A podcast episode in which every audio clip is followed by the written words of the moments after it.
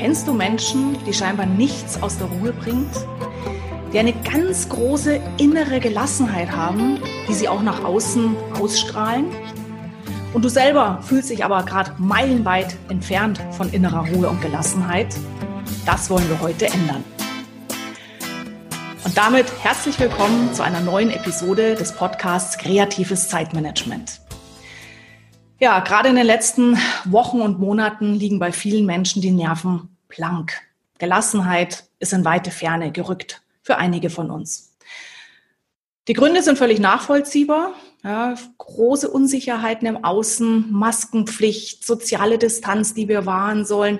Hinzu kommen Ängste um die eigene Gesundheit, um die Gesundheit unserer Lieben, Ängste um unseren Arbeitsplatz, Ängste, wie soll es weitergehen.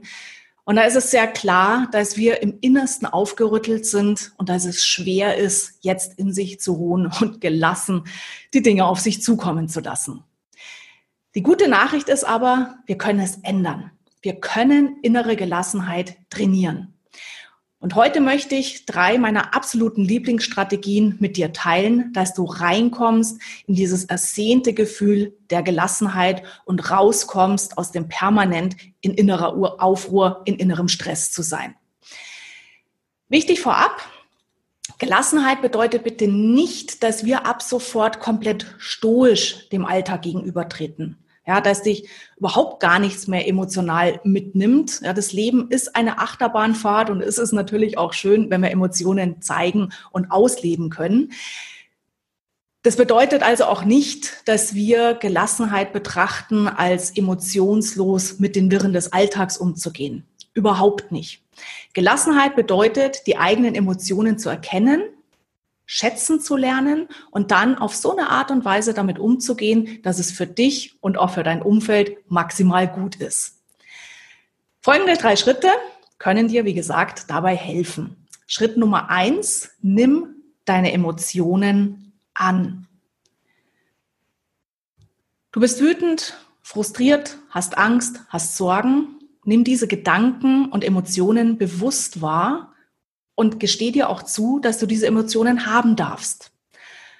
Keinem ist jetzt an dieser Stelle auch geholfen mit schlauen Sprüchen wie, naja, wir können ja die Sorgen wegatmen oder davon geht die Welt nicht unter. Ja klar, unser Kopf weiß ganz genau, dass die Welt davon nicht untergeht, auch wenn die Welt gerade enorm in Aufruhr ist. Aber über die Logik kommen wir an das Gefühl der Gelassenheit momentan überhaupt nicht ran. Unser Kopf hat gerade nichts zu melden. Im Gegenteil, gesteh dir, wie gesagt, zu, du darfst schlechte Gefühle und Gedanken haben. Schlecht im Anführungsstrichen, weil ähm, wir hier gerne bewerten, ja, uns vielleicht auch selber schimpfen, wie kann ich nur so undankbar sein, anderen Menschen geht es doch viel, viel schlimmer als mir.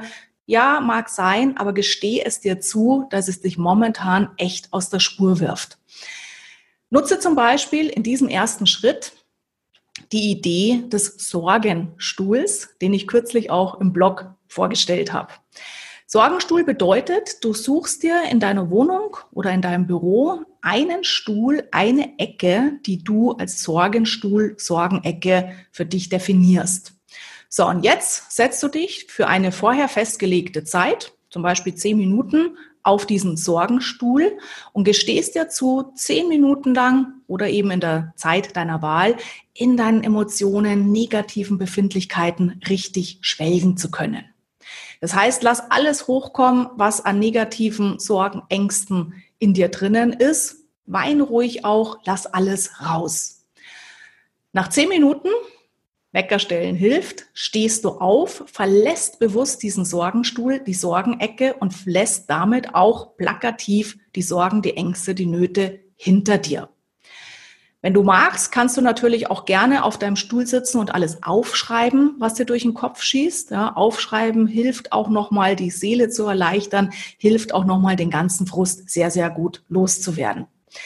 Nach zehn Minuten, wie gesagt, aufstehen, Sorgen bewusst hinter dir lassen. Und das kann schon sehr, sehr gut helfen, bewusst jetzt wieder den Blick nach vorne zu richten, bewusst deinen Schritt zwei einzuleiten.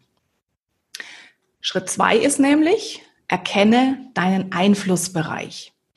Und das bedeutet, jetzt, wo du den Frust abgeladen hast, überlege dich mal, was von dem, was dich belastet, kannst du selbst aktiv beeinflussen.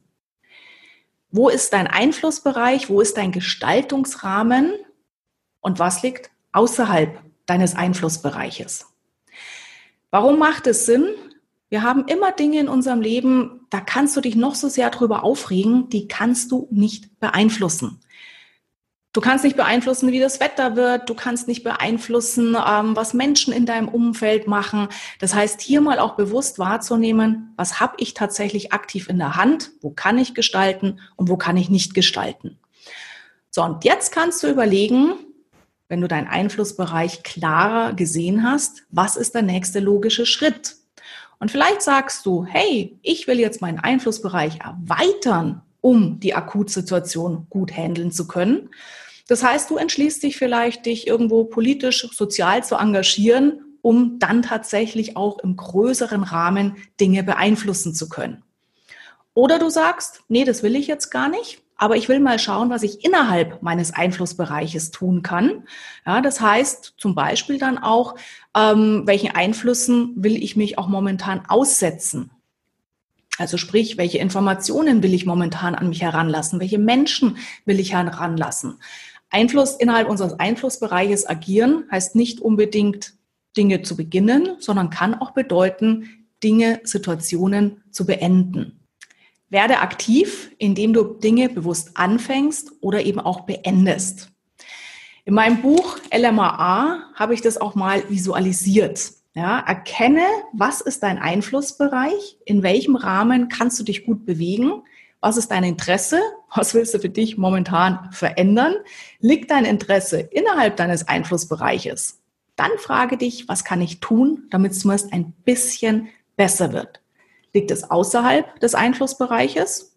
Dann entweder Einflussbereich vergrößern oder zu sagen, ich habe es momentan nicht in der Hand, ich nehme es an. Warum macht es Sinn? Weil Menschen, die ihr Leben aktiv handeln, die ihr Leben so gut es geht aktiv beeinflussen, sind wissenschaftlich bewiesen deutlich gelassener als die Menschen, die sich lediglich als Spielball fremder Mächte sehen. So, und dritter Schritt, wenn du hier für dich vorgearbeitet hast, nutze sofort umsetzbare Stressabbaumethoden.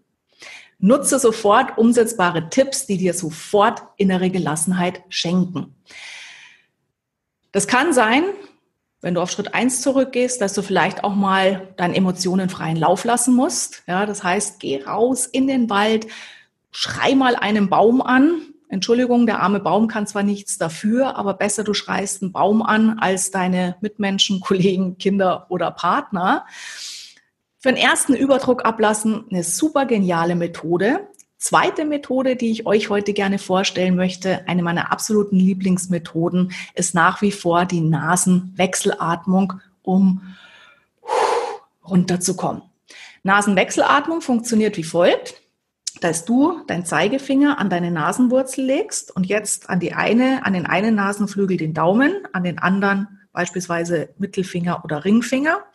Jetzt atmest, jetzt drückst du ein Nasenloch mit dem Daumen zu. Ihr hört es schon an meiner Stimme. Atmest durch, in meinem Fall jetzt das linke Nasenloch ein. Verschließt dann mit dem Mittelfinger das linke Nasenloch, öffnest das rechte und atmest durch das rechte wieder aus. Dann atmest du durch das rechte Nasenloch ein, verschließt es mit dem Daumen und atmest links wieder aus. So, und diese Nasenwechselatmung, mach die mal in Ruhe zehn tiefe Atemzüge lang und du wirst sofort die Wirkung spüren, wie du sofort richtig, richtig gut runterkommst und innere Gelassenheit entwickelst. In diesem Sinne, probier es aus. Schreib auch gern in die Kommentare ähm, auf der Plattform, zum Beispiel jetzt hier auf YouTube, wenn du das Video auch geguckt hast. Schreib gern in die Kommentare unten rein, wie hat es dir gefallen. Ich freue mich auf einen regen Austausch mit dir und auch auf Ideen, wie du dich momentan in einen eher gelassenen Zustand bringst. Viel Spaß beim Ausprobieren. Bis zum nächsten Mal.